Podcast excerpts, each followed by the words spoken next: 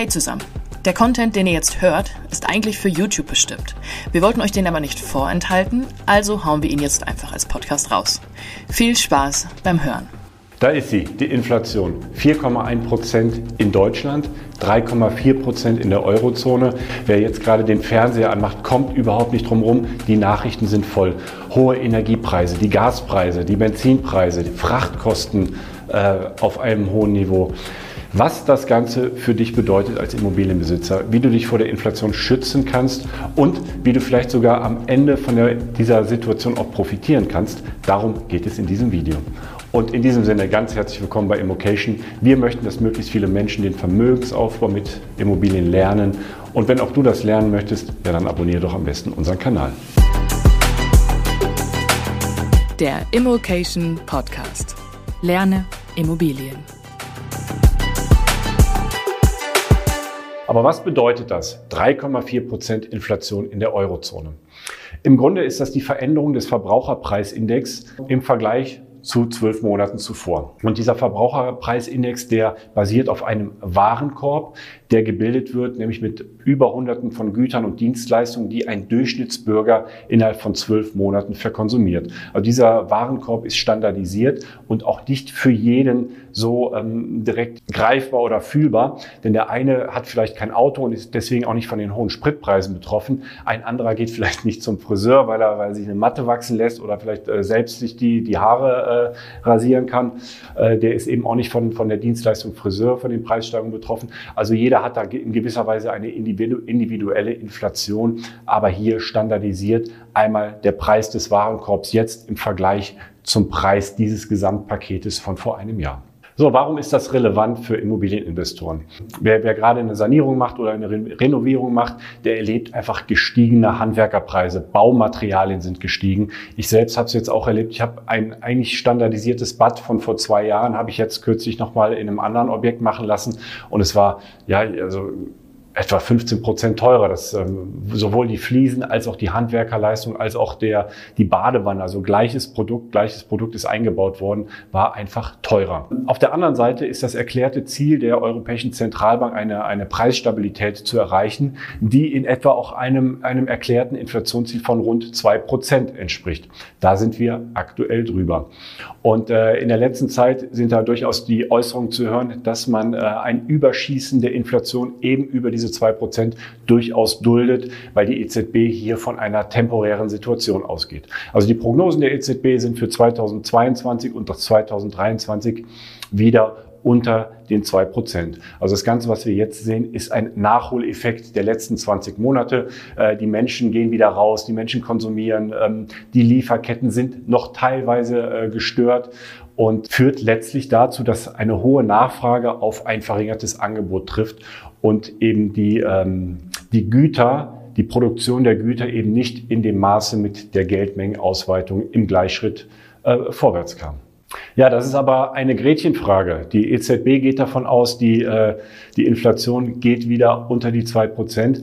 Was aber, wenn es nicht so kommt. Wir haben alle keine Glaskugel. Wie gesagt, jetzt bei 3,4 Prozent in der Eurozone. Bei einigen Gewerkschaften ist mittlerweile schon durchzuhören, dass dieser Inflationsausgleich in die nächsten Lohnverhandlungen mit einfließen soll. Und ähm, auch Arbeitnehmer, die jetzt neu in die Jobs reingehen und ihre Arbeitsverträge neu verhandeln, werden eben diese gestiegene Inflation auch antizipieren und in die Gehaltsverhandlungen mit einfließen lassen.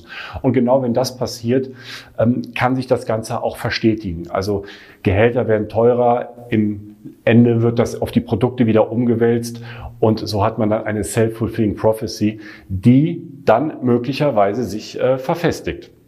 Ja, und ob die EZB dem ganzen Spiel äh, jetzt mit steigenden Zinsen begegnet, ähm, wer weiß.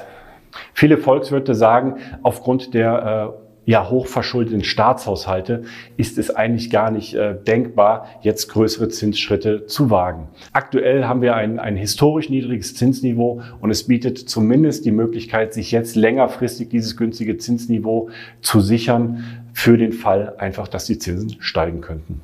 Ja, wenn, wenn die Inflation jetzt in Deutschland bezogen bei 4,1 Prozent bleiben sollte und das Zinsniveau wird auch nicht angepasst, was bedeutet das denn? Also nehmen wir mal 10 Euro Äh, für 10 Euro kann man sich ja heutzutage nahezu noch zwei Big Macs leisten. Und äh, wenn man diese 4,1 Prozent Kaufkraftverlust, was es ja faktisch ist bei, bei dem Zinsniveau, das wir gerade haben, äh, und das Fortschreiben auf 10 Jahre, ist die Kaufkraft dieser 10 Euro in 10 Jahren nur noch 6,69 Euro wert. Und dann reicht es eben nur noch für einen Big Mac und vielleicht ein kleines Eis dabei. Das Ganze hat aber auch einen Vorteil für Immobilieninvestoren. Nehmen wir einmal an, wir haben nicht diese 10 Euro, sondern wir haben eine Immobilie und haben 100.000 Euro Schulden aufgenommen, um diese Immobilie zu erwerben. Und bei Schulden dreht sich genau das Spielchen um. Das, was wir an Kaufkraftverlust mit Bargeld oder Giralgeld haben, ähm, haben wir hier in Schulden. Und hier auf wundersame Weise werden unsere Schulden entsprechend weniger. Und um das ein wenig greifbarer zu machen, rechnen wir diese 100.000 Euro Schulden einmal um in Arbeitsstunden, nämlich in Arbeitsstunden eines durchschnittlichen Nettoeinkommens eines deutschen Arbeitnehmers. Bei einem aktuellen Durchschnittsnettostundenlohn von 19,38 Euro muss der durchschnittliche Arbeitnehmer 5.160 Stunden arbeiten, um diese 100.000 Euro zurückzahlen zu können. Und jetzt gehen wir mal weiter davon aus, dass die Gehälter mit der Inflation mit ansteigen, also entsprechend äh, des Inflationsausgleiches.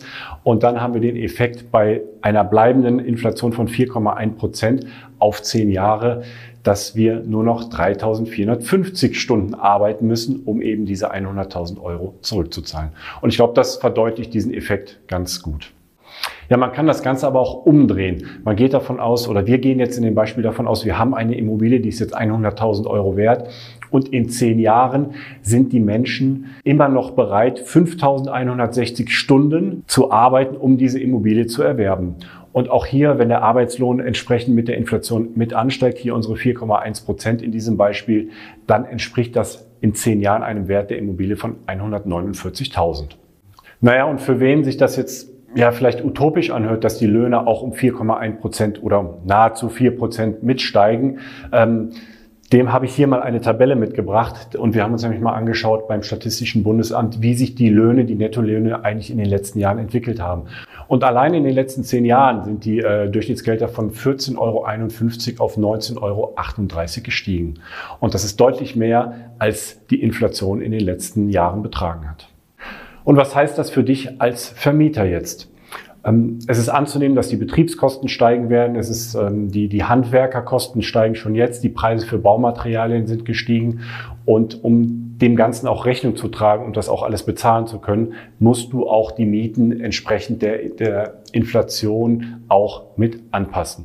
Aber das ist auch gar nicht verwerflich, denn auf der anderen Seite steigen auch die Löhne in dem Maße einfach mit. Wer gewinnt, wer verliert in diesem Szenario? Also zu den Gewinnern dürften Immobilienbesitzer zählen, die ihre Immobilie fremdfinanziert haben. Denn auf der einen Seite haben wir einen Kredit und wenn wir unser Beispiel ähm, erinnern mit 100.000 Euro und auf der anderen Seite eine Immobilie im Wert von 100.000 Euro stehen haben, dann dürfte die Immobilie, so war es zumindest in der Historie, im Rahmen der Inflation an Wert gewinnen. Und auf der anderen Seite haben wir aktuell das Szenario, dass wir aufgrund der Niedrigzinsen mit einem Zinssatz unterhalb der Inflation liegen und damit hier einen Kaufkraftgewinn erzielen können. Ähm, beispielhaft 1,5 Prozent Zins bei einer Inflation von 2 Prozent ist hier eine Differenz von 500 Euro jedes Jahr.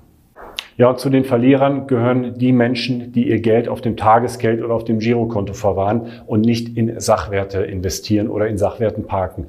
Und ähm, dazu zählt leider der Großteil der Mittelschicht in Deutschland. Was glaubt ihr?